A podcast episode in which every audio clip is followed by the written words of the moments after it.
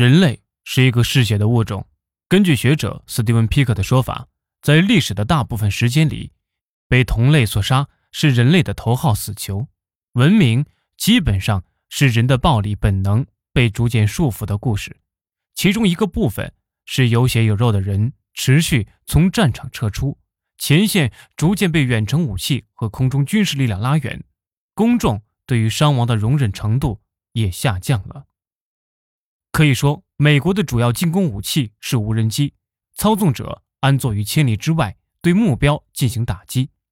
考虑到技术进步之快。无需脑洞大开，我们就能预见到，机器将来可完全代替人类进行杀戮。在迄今仍被视为人类专属活动领域，人工大脑已有良好的表现。电脑将被交托驾驶汽车或者诊断疾病的任务，因此在做出杀戮的决策上，算法智能或许也将超越人类智能。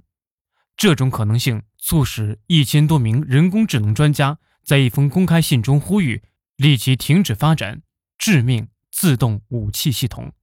他们敦促称，现在就行动，否则被他们不可避免地成为杀人机器的武器将和卡拉什尼科夫步枪一样广为流传，并造成同样的致命伤害。军方对机器人战争的热衷很容易理解，士兵是宝贵的，成本高昂的，也是会犯错误的。本可避免的人为失误，在每一个战场中都造成了严重的伤亡。相较之下，机器既不知疲倦，也不会失去耐心。他们可以被送往不安全甚至普通士兵无法到达的地方。计算能力的迅速提升，赋予机器更柔软的技能，比如识别一个有血有肉的单独目标。最终，事实可能将证明，机器人会比最有经验的士兵更安全。比如能够从一群孩子中挑选出枪手，然后射杀他。反对机器人战争的理由与反对所有武器进步的理由相同：避免大量无辜受到伤害。这种不可预知的后果，无论采取什么预防措施，都没有万无一失的方法来阻止武器落入不法之徒的手中。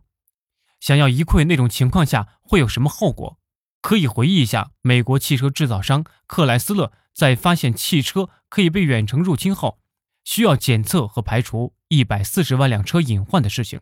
现在想象一下，这些车装备了枪。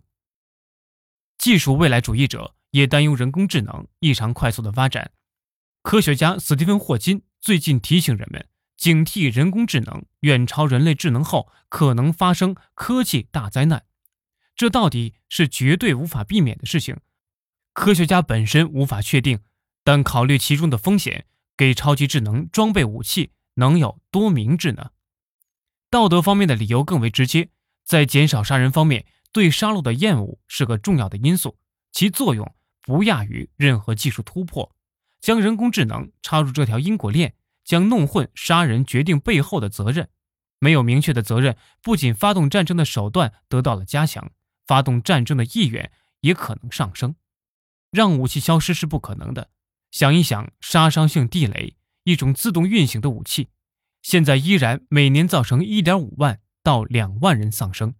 人工智能的性质使人们无法预见自动武器发展的终点在哪里，不管进行多精密的编程，也无法限制其后果。最好不要踏上这样的旅程。